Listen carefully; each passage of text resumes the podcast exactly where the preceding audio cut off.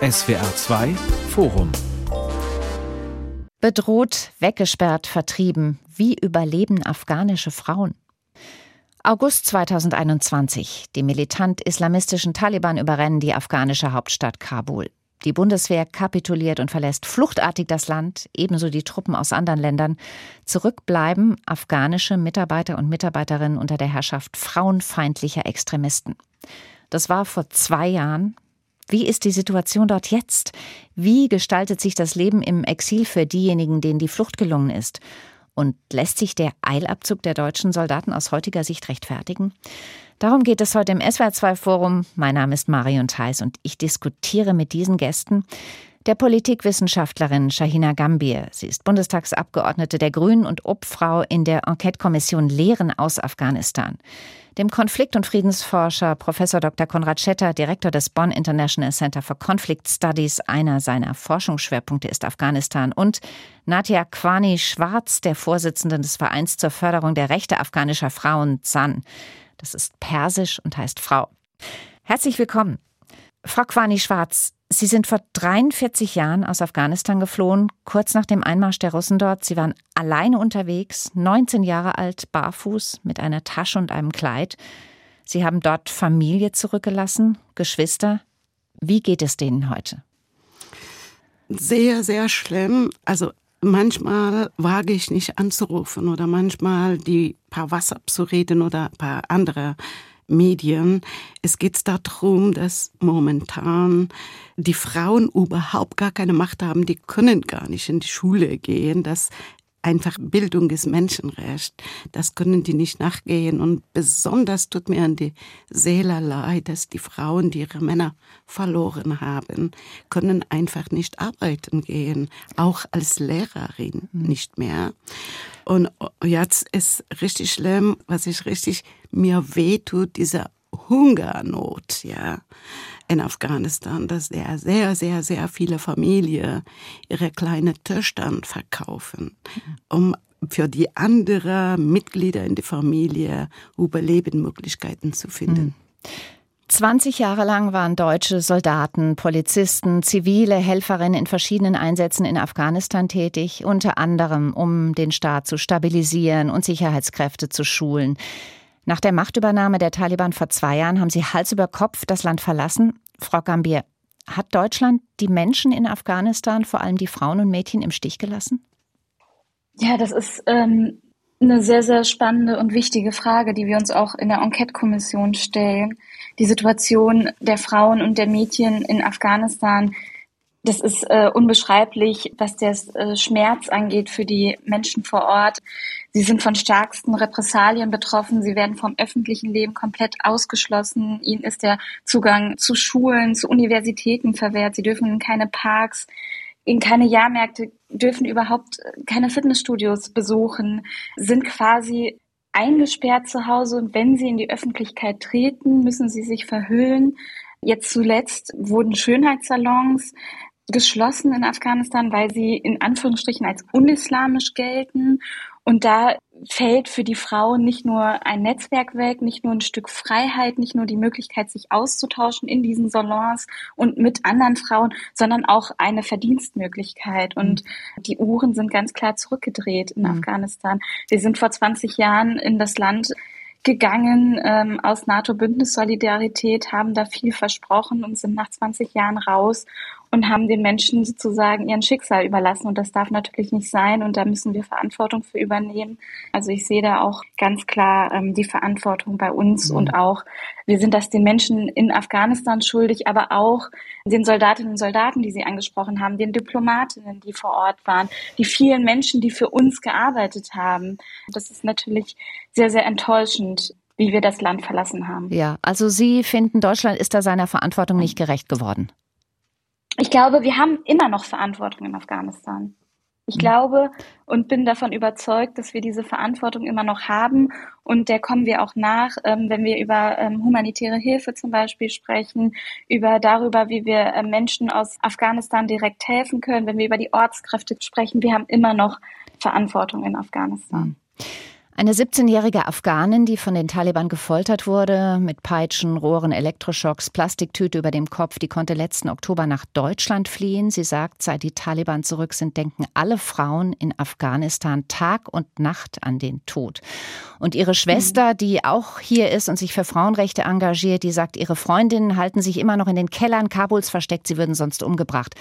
Herr Schetter, wie schätzen Sie die Sicherheitslage derzeit ein? Das ist eine gute Frage, weil wenn wir uns einfach die Zahlen anschauen, kann man feststellen, dass sich die Sicherheitslage im Land seit der Machtübernahme der Taliban verbessert hat. Afghanistan ist in diesem Jahr zum ersten Mal seit 40 Jahren kein Kriegsland mehr, weil die Zahl der Kriegstoten unter 1000 liegt. Das gab es in den letzten 40 Jahren nicht mehr. Das heißt, als ich jetzt im Juni in Afghanistan war, dass man das Gefühl hat, oder ich das erste Mal das Gefühl hatte, dass ich durch, durch Afghanistan reise, dass sich in einem negativen Frieden befindet, also in einem Frieden, wo die Waffen schweigen. Das heißt, bis auf äh, hin und wieder Terroranschläge durch den Islamischen Staat ist die Sicherheitslage insgesamt vergleichsweise ruhig. Der positive Friede, anders als der negative Friede, der negative Friede, der also darauf hinweist, dass die Waffen schweigen, sagt der positive Friede, inwieweit wird denn eine äh, Gesellschaft inkludiert, inwieweit können verschiedene Gesellschaftsteile hier am Leben teilnehmen. Und da erleben wir unter den Taliban, wie im Übrigen auch schon in den letzten 20 Jahren zuvor, eine Spaltung der Gesellschaften, vor allen Dingen eine Ausgrenzung der Gesellschaft und hier vor allen Dingen der Frauen. Mhm. Also die Sicherheitslage, von der profitieren in erster Linie die Männer. Es kann durchaus sein, dass das so ist, dass Frauen sich irgendwo versteckt halten, weil sie sonst umgebracht werden? Also jetzt würde ich bei Frauen wie bei Männern nicht ausschließen. Wir bekommen immer wieder äh, Berichte, aber wenn Sie durch die Straßen von Kabul gehen, haben Sie nicht das Gefühl. Dann haben Sie das Gefühl, dass die Menschen schon eher auf die Straße gehen. Und ich glaube, man muss sehr, sehr stark unterscheiden zwischen den ländlichen Regionen und den urbanen Regionen. In den ländlichen Regionen hat sich in den letzten Jahrzehnten sehr, sehr wenig verändert. Dort waren gerade die Frauen in den letzten Jahren an sich schon Jahrzehnten, letzten Jahrhunderten immer diskriminiert. Da hat sich im Leben sehr wenig verändert. Worüber wir vor allen Dingen reden, sind die urbanen Regionen, wo man die gebildeten äh, Frauen hat, die Frauen aus der Mittelschicht, die gegenwärtig doch enorm erleben, dass sie nicht mehr die Möglichkeiten hatten, die sie in der Vergangenheit hatten. Hm.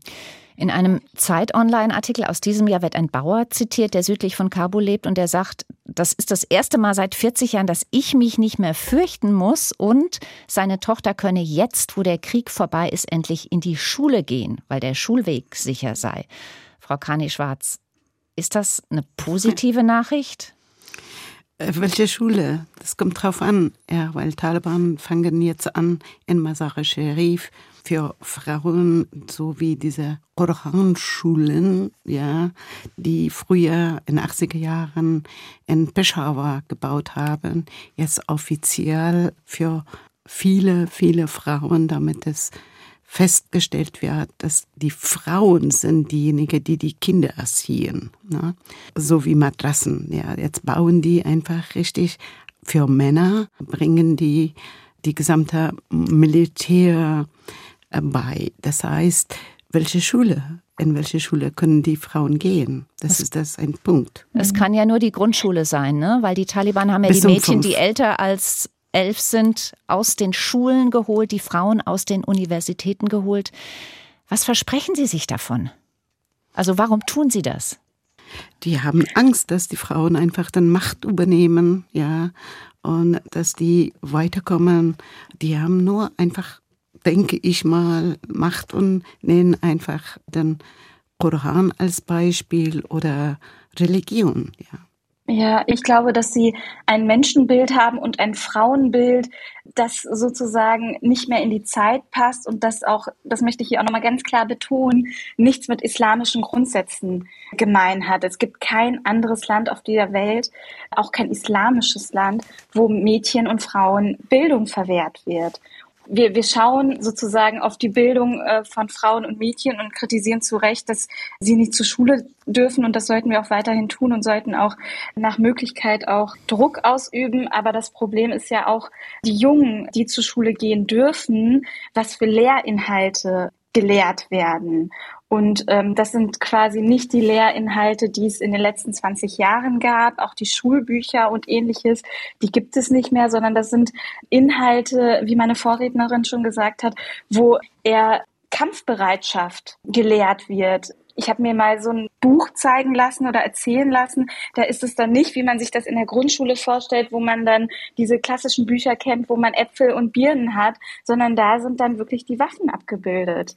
Und ja. das ist auch eine Schulbildung, die müssen wir natürlich auch hinterfragen. Also Schulbildung ist nicht gleich Bildung, die wir uns auch vorstellen würde vielleicht auch mal ganz gerne reingehen, weil ich glaube, dass das Thema der Rollen der Frau in Afghanistan ist ein historisch gewachsenes. Und ich glaube, wenn Sie sich äh, die doch sehr reichhaltige Konfliktgeschichte des Landes in den letzten 100 Jahren anschauen, werden Sie feststellen, dass immer das Thema der Stellung der Frau in der Gesellschaft war immer der zentrale Kristallisationspunkt.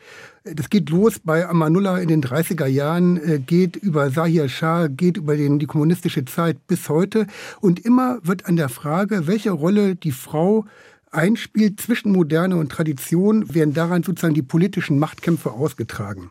Und das erleben wir auch gegenwärtig, weil gegenwärtig die Rolle der Frau vor allen Dingen gesehen wird, oder gerade die Frage auch einer aufgeschlossenen, emanzipierten Rolle äh, der Frau wird gesehen in direkter Verbindung mit der internationalen Intervention in den letzten 20 Jahren.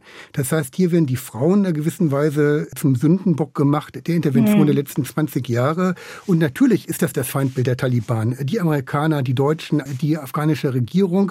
Und hierfür steht symbolisch äh, stehen die Frauen. Ich glaube, das ist eine Sache, die muss man sich wirklich historisch betrachten. Das sind ganz gewachsene Strukturen. Das hat sozusagen nichts zu tun mit Islam. Also ich glaube, da muss man sich äh, sehr, sehr klar den Kontext und die Historie des Landes betrachten. Ich habe auch nicht gemeint, dass es Islam. Ich meine unter dem Namen Islam. Mhm. Ja. ja. Das, genau. das ja. war meine Idee gewesen. Unter dem Namen ja. Islam. So meinen die auch, ja. Also tatsächlich ist es ja so, dass in keinem anderen Land der Welt die Frauenrechte so eingeschränkt sind wie in Afghanistan. Wir haben schon drüber geredet. Also viele Frauen können nicht mehr arbeiten, in die Schule gehen. Es gibt ein Ausgehverbot, eine strikte Geschlechtertrennung, kein Sport, kein Park, kein Bad, kein eigenes Geld, die totale Abhängigkeit. Jetzt ist es so, dass Afghanistan eines der jüngsten Länder weltweit ist. 40 Prozent der Bevölkerung sind unter 15, 60 Prozent unter 25. Zehntausende Afghaninnen und Afghanen aus dieser neuen Generation sind global vernetzt und informiert und haben Schulen und Universitäten besucht. Was passiert mit den Frauen unter ihnen? Ich kann ja mal gerade anfangen, vielleicht von meinen, äh, von meinen Erlebnissen, die ich jetzt in Afghanistan hatte, als ich im Juni vor Ort äh, war. Man sieht auf den Straßen äh, von Kabul nach wie vor Frauen. Und Frauen versuchen auch, sich Gehör zu schaffen, versuchen auch, ihren Alltag weiterzuleben. Und wir haben sehr viele, etwa internationale Organisationen, die alle versuchen, Frauen nach wie vor äh, zu halten. Und hier finden auch auf einem sehr informellen Weg äh, Möglichkeiten statt, dass ein Gespräch mit den Taliban geführt wird, äh, dass die verschiedenen Organisationen, das sind wirklich sehr, sehr viele, afghanische wie internationale, nach wie vor Frauen beschäftigen. Das ist natürlich immer eine Beschäftigung, die dauernd unter dem Pendel steht, dass sie von heute auf morgen abgebrochen werden kann. Also eine enorme Unsicherheit. Ich glaube, das Hauptproblem ist eigentlich ein psychologisches. Und das ist in sehr vielen Gesprächen, die ich mit Frauen in Afghanistan geführt habe, äh, immer deutlich geworden, dass Frauen wirklich durch die Taliban zu verstehen gegeben wird, ihr seid Menschen zweiter Klasse, ihr gehört an sich nicht zu uns. Und ich glaube, das ist sozusagen eine, ein mentaler Ausschluss, äh, der einfach brutal ist, wo wirklich Frauen das Gefühl haben, sie werden wirklich aus dieser Gemeinschaft ausgeschlossen. Ich glaube, das ist etwas, was man sich gar nicht vorstellen kann, wenn man es nicht gesehen oder erlebt hat. Diese enorme Verzweiflung, die damit mitspringt und auch dieses, diese Sprachlosigkeit, dass man wirklich hier Menschen zweiter Klasse ist, wenn überhaupt. Ich glaube, mhm. das macht gerade Frauen, die eine Bildung erfahren haben, die einem, einem Beruf nachgegangen sind, enorm sprachlos ratlos und frustriert enorm. Jetzt ist es ja so, die Taliban sind an der Macht. Die Taliban bestehen im Prinzip aus einer Miliz. Die sind eine Miliz. Man sagt, das sind so zwischen 60.000 und 80.000 Kämpfer. Wie ist das denn bei den afghanischen Männern, Frau Kani Schwarz? Was sagen die Väter, was sagen die Brüder zu der Situation? Ja, also so viel ich höre von der gesamten Familie, die da sind, äh, die Männer versuchen sich anzupassen, also damit dass die ihre Arbeit nachgehen können und einfach Nahrung nach Hause zu bringen. Und Frauen, Menschen als zweite Klasse fühlen sich total bedrückt. Ich erfahre sehr viel, dass sehr viele junge Frauen oder Frauen mit ein bisschen Bildung möchten sie entweder tot sein oder sich umbringen oder in Exil gehen. Mhm. Und in Exil ähm, ist auch mit sehr vielen Gefahren verbunden und dann einfach sich verstecken. Also mir tut in der Seele leid, wenn ich dran denke, wie machen die Müttern, die kleine Kinder haben, wie mhm. und die alleine stehen, ja, und ein bisschen Bildung haben oder früher haben gearbeitet. Die Männer sind im Krieg gefallen. Also da mussten wir am meisten nachdenken und gucken, wie können wir diese Frauen helfen.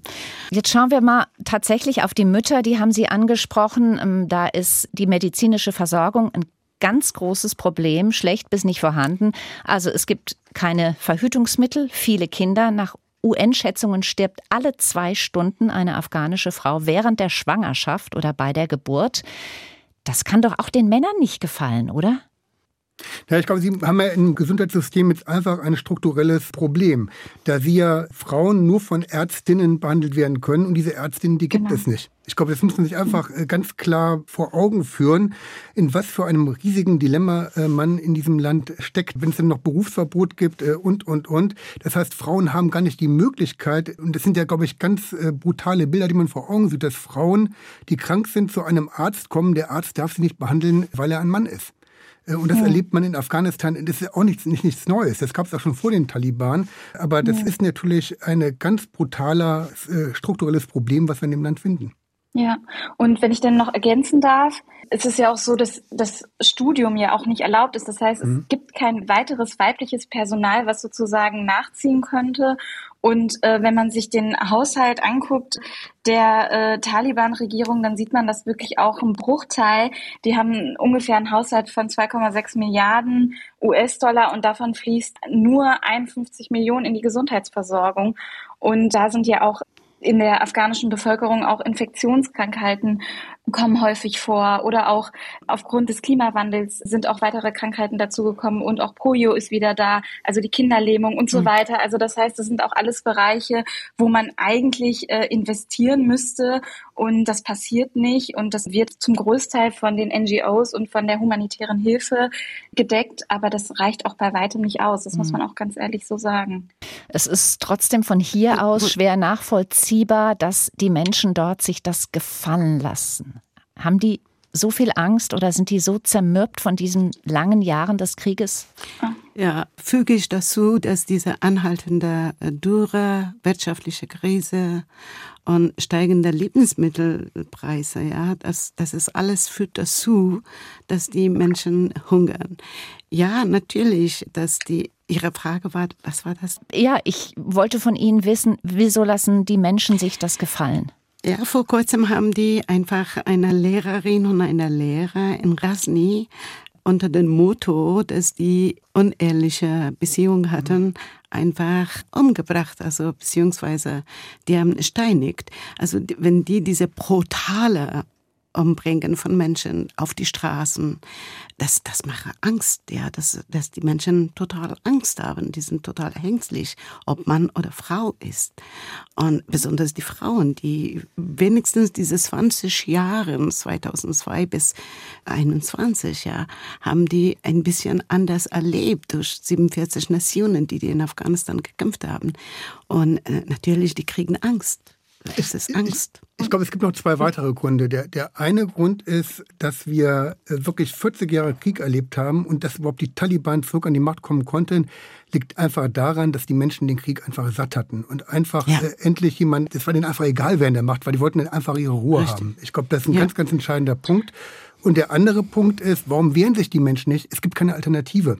Die Alternative, die afghanische Regierung vorher, äh, das waren jetzt auch keine Waisenkinder und haben sich durch korruptes Gebaren dermaßen unbeliebt in der Bevölkerung gemacht. Das heißt, es gibt gar keine Alternative zu den Taliban. Die einzige Alternative, die es ist, die ist nur noch schlimmer. Das ist denn der islamische Staat. Äh, das heißt, es gibt keine Alternative zu den Taliban. Es lohnt sich nicht aufzustehen. Für, für was denn? Wer ist sozusagen da, der sozusagen hier eine Alternative bietet? Die gibt es einfach nicht.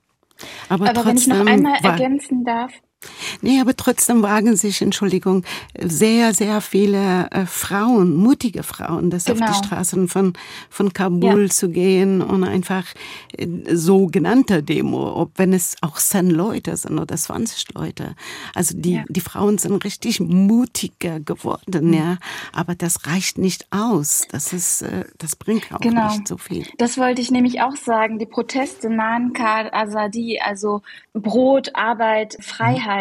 Es finden ja immer noch Proteste statt. Das ist nicht in der großen Masse, ähm, wie wir das vielleicht aus anderen Ländern wie dem Iran kennen, aber das sind trotzdem immer noch Menschen und vor allen Dingen überwiegend Frauen, die auf die Straße gehen und für ihre Rechte kämpfen. Die bürgerlichen äh, und politischen Rechte wie Versammlungs-, Vereinigungs- oder Meinungsfreiheit, die sind ja quasi ausgesetzt und trotzdem gehen sie auf die Straße.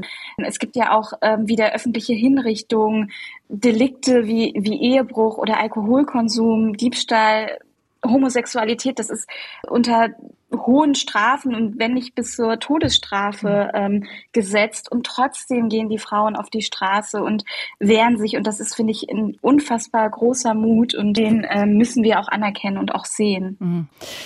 Bedroht, weggesperrt, vertrieben. Wie überleben afghanische Frauen? Darum geht es heute im SWR2 Forum. In Afghanistan regieren die Taliban, Islamisten, die die Menschen durch Terror in Schach halten. Kann man mit solchen Menschen reden und verhandeln? Ich kann ja mal anfangen, weil ich das vielleicht gerade ein bisschen mhm. in den letzten Jahren verfolgt hat. Äh, natürlich hat die internationale Gemeinschaft, die westliche Gemeinschaft, um es genauer zu sagen, erstmal gesagt, nein, mit denen kann man nicht verhandeln. Äh, die Botschaften wurden abgezogen. Man äh, versucht, es heißt immer so schön, ein möglichst staatsferne Arbeit in Afghanistan Hilfe zu leisten. Das heißt, man versucht, die Taliban, wo es geht, zu umrunden, mit ihnen nicht in Kontakt zu treten. Das klingt theoretisch sehr schön, praktisch funktioniert es nicht. Es funktioniert nicht, da jedes Hilfsprojekt, das sie in Afghanistan machen muss, muss vom Wirtschaftsministerium akzeptiert sein. Die Taliban haben ja eine sehr starke Struktur aufgebaut, der alle Hilfsorganisationen folgen müssen. Das heißt, es findet eine sehr, sehr starke Kontrolle äh, der internationalen Hilfe statt. Und ob man will oder nicht, man muss deshalb mit den Taliban sprechen, sich auch ihren Regeln unterwerfen. Anders ist sozusagen eine Hilfeleistung in Afghanistan gegenwärtig nicht möglich. Gleichzeitig muss man sagen, sagen, dass wir einige Länder haben, das ist nicht nur Pakistan, Saudi-Arabien oder Katar, sondern auch Länder wie Russland, China und Indien oder Iran, die nach wie vor ihre Botschaften in Afghanistan haben die Taliban bisher nicht anerkannt haben, äh, aber der ja. Schritt, dass dies passiert, ist meines Erachtens nicht allzu weit. Das heißt, die, die, auch die westliche Gemeinschaft muss sich fragen, was macht sie denn, wenn auf einmal all diese Länder äh, die Taliban anerkennen würden, das Emirat anerkennen würden. Das heißt, man kommt eigentlich nicht darum, mit den Taliban zu sprechen. Ich glaube, wichtig ist, dass man sich klar darüber macht, was sind die roten Linien, was geht, was geht nicht, was sind Bereiche, in denen man vielleicht sogar erkennen kann, dass die Taliban vielleicht auch eine Vision haben, die in einer gewissen Weise mit der der internationalen Gemeinschaft übereinstimmt. Ich nenne jetzt den Aspekt der Drohungökonomie etwa. Aber dennoch, glaube ich, muss man auch gerade, was das Thema Frauen anbelangt, deutlich machen, äh, dass die Taliban hier ihre Politik ändern müssen. Ich denke, das wichtigste außenpolitische Ziel der Taliban ist die internationale Anerkennung. Und da konnten sie bisher keine Erfolge verzeichnen. Da ist es so, dass kein Staat bisher die Taliban anerkannt hat. Aber unterhalb dieser Schwelle der Anerkennung gibt es natürlich Kooperationsbereitschaft und auch diplomatische Wahrnehmung, wie Herr Schetter das auch schon gesagt hat. Besonders in der äh, Nachbar- und in den Regionalstaaten ist das so. Und die internationale Gemeinschaft bemüht sich unter Führung der Vereinten Nationen um eine Entwicklung eines gemeinsamen Ansatzes zum weiteren Umgang mit Afghanistan. Also Reden mit Afghanistan, das findet ja mit, mit den Taliban, Entschuldigung, findet ja auch durch die ähm, humanitäre Hilfe statt, mit den NGOs, mit den Vereinten Nationen. Das Reden findet statt. Ähm, die Frage ist, auf welcher Ebene. Können Sie sich das anhören, Frau Kani-Schwarz, wenn der Herr Schetter sagt oder auch die Frau Gambier, man muss mit denen eigentlich reden, es geht nicht ohne, ohne dass sich ihnen der Magen umdreht? Also reden muss man. Wir, wir leben in einer Demokratie hier in Deutschland, dass man mit aller Parteien, wenn es auch undemokratisch ist, man muss in einen Tisch sitzen und reden. Nur mit Taliban, dass eine halbe Bevölkerung, die die Frauen sind, ja, nicht anerkennen ja, mhm. und nicht wahrnehmen. Und es geht mir auch darum, dass die gesamte Kultur von Afghanistan, also das heißt von Musik bis Museen bis zum Buddha-Statue. Ne? Also die, die haben gar keinen Respekt. Vor kurzem habe ich äh, erfahren von meinem Bruder, dass die einfach äh, alle Musikinstrumente zusammengesammelt haben und verbrannt haben und diejenigen, die einfach Musikinstrumente verkaufen, werden verhaftet. Also das heißt, die haben keinen Respekt zu Tradition, zu Kultur und zu Frauen. Also das ist diese drei mhm. wichtige Säule in einer Gesellschaft, dass die überhaupt nicht anerkennen. Ich weiß es nicht, wie kann man mit denen zusammensitzen und reden. Ich bin ja. sprachlos, aber bestimmt gibt es Menschen, die das tausendmal besser verstehen als ich. Also ich stimme dem auch voll und ganz zu. Das, was ich meinte, ist auch, die Regierung, die Bundesregierung spricht nicht mit den Taliban, sie erkennt sie auch nicht an und sie legitimiert sie auch nicht. Und das ist mir auch nochmal wichtig hier zu sagen. Aber wir haben, wie wir das schon eingangs gesagt haben und ich das auch erwähnt habe, eine Verantwortung gegenüber Afghanistan, vor allen Dingen die Menschen in Afghanistan. Und wenn wir in Afghanistan humanitäre Hilfe leisten wollen, dann machen wir das mit Hilfe der ähm, Vereinten Nationen. Deutschland ist äh, der zweitstärkste Geber in Afghanistan und unterstützt Afghanistan. Und das passiert durch die Vereinten Nationen. Und die Vereinten Nationen, die jeweiligen NGOs, die den Vereinten Nationen in Anführungsstrichen untergeordnet sind, so funktioniert das nicht ganz, aber ich sage das jetzt mal der Einfachheit halber, die sprechen natürlich und verhandeln mit den Taliban, wie, wo humanitäre Hilfe geleistet werden kann, wo Gesundheitsversorgung gewährleistet werden kann, wo die Nahrungsversorgung gesichert sein kann und so weiter. Und das ist natürlich ein Dilemma und das ist natürlich auch etwas, das ist auf Messerschneide sozusagen auf der einen Seite die Taliban nicht anzuerkennen, sie nicht zu legitimieren, sie nicht zu akzeptieren und auf der anderen Seite die, den Menschen zu unterstützen und ähm, sie nicht hungern zu lassen. Also dieses Dilemma wollte ich noch einmal aufzeigen. Mhm. Dazu kommt ja auch, dass afghanische Frauenrechtlerinnen in Deutschland und anderen Ländern fordern, dass die Geldflüsse nach Afghanistan aus dem Westen gestoppt werden müssten. Kann man denn sagen, von wo und wie viel Geld da noch fließt? Also, was wir erleben gegenwärtig ist, dass wir eine neue Spaltung haben zwischen den Afghanen in Afghanistan und den Exilafghanen. Man kann natürlich auch sagen, dass die Exilafghanen Männer wie Frauen an sich die Verlierer sind äh, der, der Machtübernahme der Taliban und man natürlich auch zur eigenen Legitimation jetzt eigentlich nicht will, dass weiter Hilfe in Afghanistan geleistet wird. Und natürlich ist auch die internationale Gemeinschaft in Afghanistan äh, mit einem Dilemma. Äh, leistet sie humanitäre Hilfe, was sie gegenwärtig tut, zwar in einer abnehmenden Weise, aber was sie gegenwärtig tut, leistet sie die Hilfe, haben die Taliban genügend Geld, was sie dann für andere Zwecke, etwa Koranschulen, verwenden.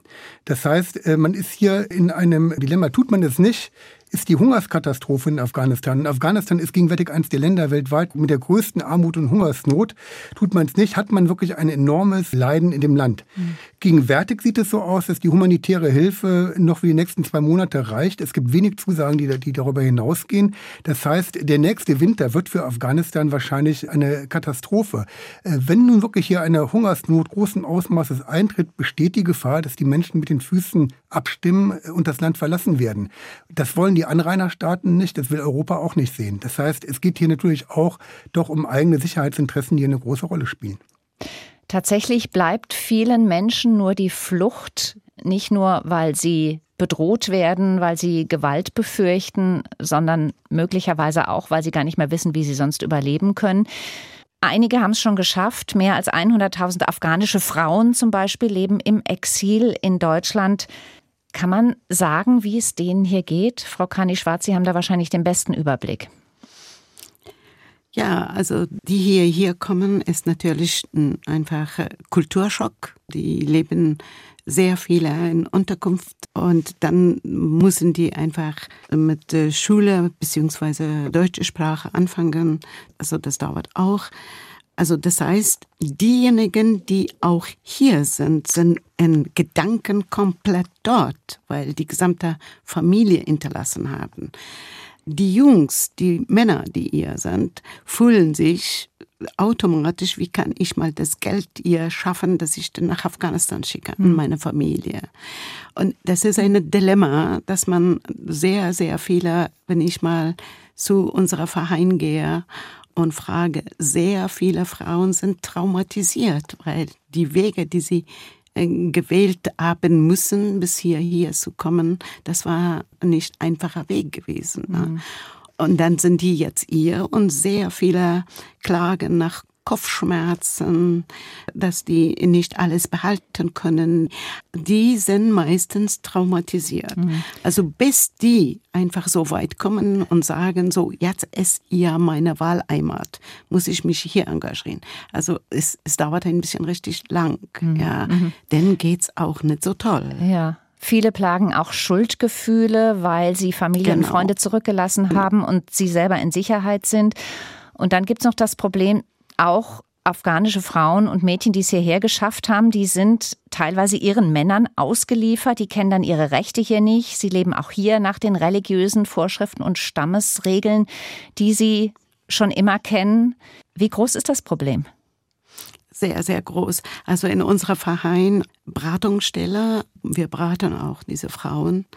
Wenn die reden über den Thema, müssen die anonym bleiben. Die können nicht so klar reden, dass ich Nadia Quane schwarz bin, zum Beispiel, rede ich über die Situation, was mir passiert. Außerdem ist auch sehr viele afghanische Männer, die hier leben, zum Beispiel 20 Jahren oder 25 Jahren, holen sie sich richtig eine junge Frau von Afghanistan und dann die Frau wird erst wach, um was das geht, wenn die Kinder in den Kindergarten gehen oder wenn die Kinder in die Schule gehen. Und wenn die Frauen einfach andere Menschen, Frauen, Muttern sehen, dass die in Freiheit leben. Ansonsten haben die Küche und Kindererziehung und die bringen nur Kinder auf die Welt. Es ist eine dramatische Erlebnis, das die auch hier erleben müssen. Und äh, deswegen kämpft auch unser Verein für Beratung, Bildung und Jobfindung, damit äh, dass die Frau schnell wie möglich deutsche Sprache lernt und einfach diese Gelernte umsetzen kann, entweder zuerst ein Praktikum oder äh, normalen Arbeit mit Sozialversicherungsbeitrag mhm. äh, pflichtig Arbeit gehen kann. Also wenn es solche Menschen wie die aus Ihrem Verein nicht gibt, die sich um diese Frauen kümmern, kriegen wir das überhaupt nicht mit, oder? Keine Chance. Nein. Also wir wollen gerne, momentan ist so, dass unser Verein richtig viel unterstützt wird. Deswegen haben wir jetzt äh, mehrere Orten in Deutschland, zum Beispiel in Aschaffenburg, Mainz und kann sein auch in Magdeburg, die Stelle. In Frankfurt sind wir richtig groß. Das Problem, die wir nicht haben und andere Vereine haben, deswegen kommen sehr viele Frauen, dass wir meistens Frauen mit einstellen, die entweder muttersprachlich Dari, Persisch, Pashto können und auch deutsche Sprache beherrschen. Das ist auch nicht so einfach, mhm. obwohl zu vom Beratung bis zum Unterricht, ja ja, also wenn ich mal sagen darf, seit 2017 bis jetzt wir geschafft, über 400 Frauen Alphabetisierung beizubringen und über fast 2800 mhm. Beratungsstunden hatten und, und Freizeit. Wir bringen die Frauen auch Fahrrad bei, wir nehmen Ausgehen, äh, das heißt Kultur, schauen, was in Frankfurt ist. Also solche mhm. Geschichten. Also diese Frauen muss man einfach mitnehmen. Mhm. Dann gibt es in Deutschland noch die afghanischen Frauen, denen die Flucht gelungen ist, die sich aber nur mit Kopftuch und Sonnenbrille vor die Tür trauen, weil sie sagen, sie kriegen Morddrohungen von Taliban hier mitten in Deutschland. Ist das möglich? Also, wenn Sie mich fragen, ja, 2021, am 15. sind die Taliban gekommen und am 17. war ich in Aufwache, in Demo, beziehungsweise Podiumdiskussion. Und die Geschichte war so, danach, als ich nach Hause gehen wollte, waren zwei Männer, afghanische Männer, einer in Pashto und einer in Dari, haben mich bis zum alte Opa begleitet und einfach nur, nur geschimpft, nur Worte gesagt, dass es, dass es unmöglich war. Und dann bin ich in einer Gruppe von zwei deutschen Männern hm, rein, habe ich gesagt, bitte, ich war in, in Podiumdiskussion, habe ich über den Taliban und Geschichte Afghanistan Frauen gesprochen und die verfolgen mich und sagen einfach Worte, die ich nicht, sie denken, dass ich soll ich da bleiben und rede mit ihnen. Na, bis zum Polizeiauto haben die Männer mich mitgegangen. Dann bin ich zu dem Polizeiauto. Es gibt auch solcher Menschen. Ich bin auf die offene Straße bei mir im Büro einfach angegriffen worden. Meine Büro, die ich für Zahnverein gegeben habe, wurde ein paar Mal, nicht nur einmal, paar Mal einfach eingebrochen, weil ich die Frauen helfe. Eigentlich, ich bringe nicht die Frauen gegen Männer. Ich möchte gerne, dass die Frauen Bildung und Weiterbildung bekommen, dass die Frauen die gleichen Rechte haben wie Männer, dass die Frauen gleichberechtigt mit Männern weiten und leben. Hm. Also reicht die Macht der Taliban bis nach Deutschland? Also ich tue mich damit ein bisschen schwer. Ich glaube, es gibt natürlich sehr viele Taliban-Sympathisanten auch in Deutschland, die genau das sowas machen, wie Frau mhm. Kani Schwarz gerade erzählt hat.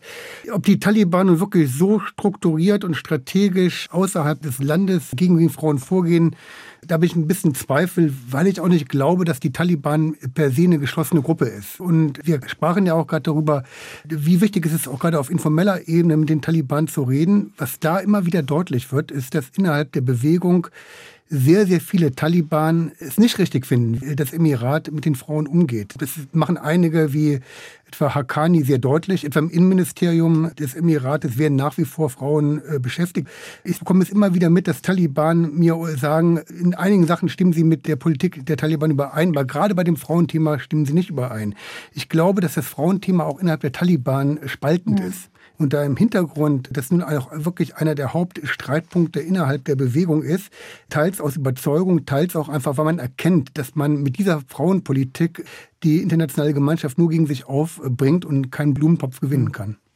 Lassen Sie uns zumindest noch kurz über die Aufarbeitung reden, als die Deutschen vor zwei Jahren, nachdem die Taliban Kabul überrannt hatten, Afghanistan fluchtartig verlassen haben, um ihre eigene Haut zu retten. Da gab es laute Kritik am Krisenmanagement der damaligen schwarz-roten Bundesregierung. Von Chaos, Versagen, Missachten der Menschenrechte, unterlassener Hilfeleistung war und ist noch die Rede. Derzeit wird das in einem parlamentarischen Untersuchungsausschuss besprochen. Außerdem hat eine Enquete-Kommission mit der Arbeit begonnen, die den kompletten 20-jährigen Einsatz in Afghanistan bewerten soll. Frau Gambier, Sie als Mitglied dieser Kommission, wie mhm. weit ist die Aufarbeitung? Man muss sagen, wir sind jetzt quasi würde ich sagen, immer noch am Anfang. Wir haben ja die komplexe Aufgabe, wie Sie schon gesagt haben, das 20-jährige Engagement aufzuarbeiten und das militärisch, zivilgesellschaftlich, diplomatisch, entwicklungspolitisch zu untersuchen. Wir tagen jetzt im September ein Jahr genau und ich habe für mich auch schon einige Lehren mitgenommen. Die geopolitische Lage ist ja ähm, mehr denn je nicht wirklich greifbar und nicht wirklich vorhersagbar. Und deswegen geht es darum, in der Enquete-Kommission wirklich Lehren zu ziehen. Und der Parlamentarische Untersuchungsausschuss, der unterscheidet sich auch von der Enquete-Kommission. Der hat nämlich einen viel, viel kürzeren mhm. Untersuchungsauftrag. Da wird vor allen Dingen die Evakuierung aus Afghanistan der Gegenstand sein. Also wie es zu diesen überstürzte Beendigung des internationalen Einsatzes kommen konnte, das ja für viele Menschen ähm, Gefahr bedeutet hat, für viele Menschen in Afghanistan. Damit war ja auch außenpolitischer Schaden verbunden für mhm. die Bundesrepublik und für die Partner. So haben wir zwei verschiedene Gremien, die auch unterschiedlich funktionieren, die sich Afghanistan zuwenden und möglichst präzise aufarbeiten sollen. Die damalige Bundesregierung hat ja bei der Evakuierung, von der sie gerade gesprochen hat, vor zwei Jahren, befürchtet, dass Afghaninnen und Afghanen in größerer Menge unkontrolliert nach Deutschland einreisen könnten, wenn man ihnen unbürokratisch sogenannte Visa on Arrival zugestanden hätte. War das aus heutiger Sicht wirklich Grund genug, sie einfach zurückzulassen? Also ich glaube, dass sicherlich die Bundesregierung damals vor einer Mammutaufgabe stand, weil sie natürlich am 15. August völlig überfordert war. Alle waren im Sommerurlaub und man musste hier sehr, sehr schnell handeln. Und im Nachhinein, glaube ich, muss man sicherlich sagen, dass hier eine andere Koordination der Frage, wie Afghanen nach Deutschland kommen können, hätte anders auflaufen müssen. Aber ich glaube, da kann man wirklich keinem Schuld zuschreiben, weil wirklich der Zeitrahmen hier enorm eng gewesen ist. Mhm. Man muss sagen, dass damals sicherlich in Kabul eine enorme, wir haben all die Bilder noch voll noch im Kopf, eine enorme Panik entstanden ist, dass die Taliban wieder da sind und das Land zu verlassen. Die Fehler sind einfach weitaus früher gemacht worden. Man hätte eigentlich schon mindestens einen, vielleicht sogar zwei, drei Jahre früher sich überlegen müssen, welche Afghaninnen äh, man mit genau. nach Deutschland nimmt. Ich glaube, das hat man völlig versagt. Das ist eine Diskussion, die ist auch gerade vom Innenministerium ausgesessen worden, bis hin zum 5. August, als man noch Abschiebeflüge aus Deutschland organisiert hatte nach Afghanistan. Das heißt, hier ist das komplette Versagen eigentlich ein strukturelles, das weitaus früher ansetzt. Hm. Und dass die Taliban äh, mehr Macht gewinnen könnten, das hat man ja eigentlich vorausgesehen, oder? Das wusste man, äh, das wussten auch die Kabelberichte der Geheimdienste, dass sie peu à peu an Macht, an Einfluss gewinnen, dass vielleicht in den letzten Wochen so schnell ging. Damit konnte keiner rechnen, dass äh, die Städte Herat, Mazar, Kabul innerhalb von 48 Stunden gefallen sind. Damit konnte man keiner rechnen. Aber dass sich die Taliban über die letzten zehn Jahre peu à peu immer stärker ausbreiteten, immer mehr auch Provinzstädte unter ihre Kontrolle bekommen, das wusste man, das sah man, dass diese afghanische Regierung, die selbst im Land verhasst war, also die alte afghanische Regierung, dass die nicht mehr lange an der Macht bleiben würde, das war an sich allen klar. Frau Gambier, Sie haben schon gesagt, Sie haben für sich Ihre ersten Lehren gezogen aus der Enquete-Kommission. Es ist ja so, dass der Bundeswehreinsatz, überhaupt das deutsche Engagement in Afghanistan das teuerste jemals war. Allein mhm. für die Bundeswehr wurden mehr als 12 Milliarden Euro ausgegeben, ohne mhm. Gehälter und Material. Also da wurde viel Geld versenkt. Es gab wenig Absprachen mit Partnerländern, Organisationsprobleme vor Ort. Manche Arbeitskräfte und Schulen bestanden nur auf dem Papier. Kann man denn heute, jetzt und hier sagen, ob und was der deutsche Einsatz den Menschen, vor allem den Frauen und den Mädchen in Afghanistan gebracht hat? Also das, was ich noch hinzufügen möchte, es sind auch Soldatinnen und Soldaten gefallen auf deutscher Seite und viele afghanische Zivilisten in diesen 20 Jahren. Und es sind, sind auch viele Menschenleben beendet worden durch diesen Krieg. Im Endeffekt, das ist meine persönliche Einschätzung, ist jedes Mädchen und jede Person, die in den 20 Jahren sich halbwegs frei entfalten konnte, Schulbildung genießen konnte, eine Arbeit ausführen konnte. Das ist natürlich etwas, was gut ist, was ein Gewinn ist. Aber die Frage ist, wieso ist es der internationalen Gemeinschaft nicht gelungen, dass das Bestand hatte. Der Plan war ja am 29.02.2020 in Doha, dass es eine inklusive Regierung gibt. Also diese Entscheidung hat der damalige US-Präsident Trump getroffen und das muss man sicherlich auch noch aufarbeiten.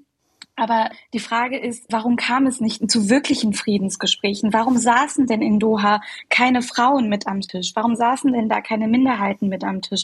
Also ich glaube, wir haben alle diese Bilder vom Flughafen im Kopf und die Menschen aus Panik und aus Angst. Ich glaube, die, Aufarbeitung fängt viel früher an und selbst 2020 ist, äh, wenn ich mir die Aufarbeitung in der Enquete angucke, immer noch zu spät, weil wir merken, ab 2013 ist die Sicherheitslage und die Situation in Afghanistan immer schlechter gewesen.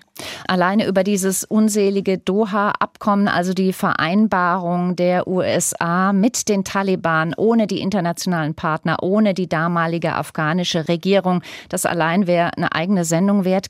Zum Schluss noch eine ganz kurze Frage an Sie, Frau Kwani Schwarz.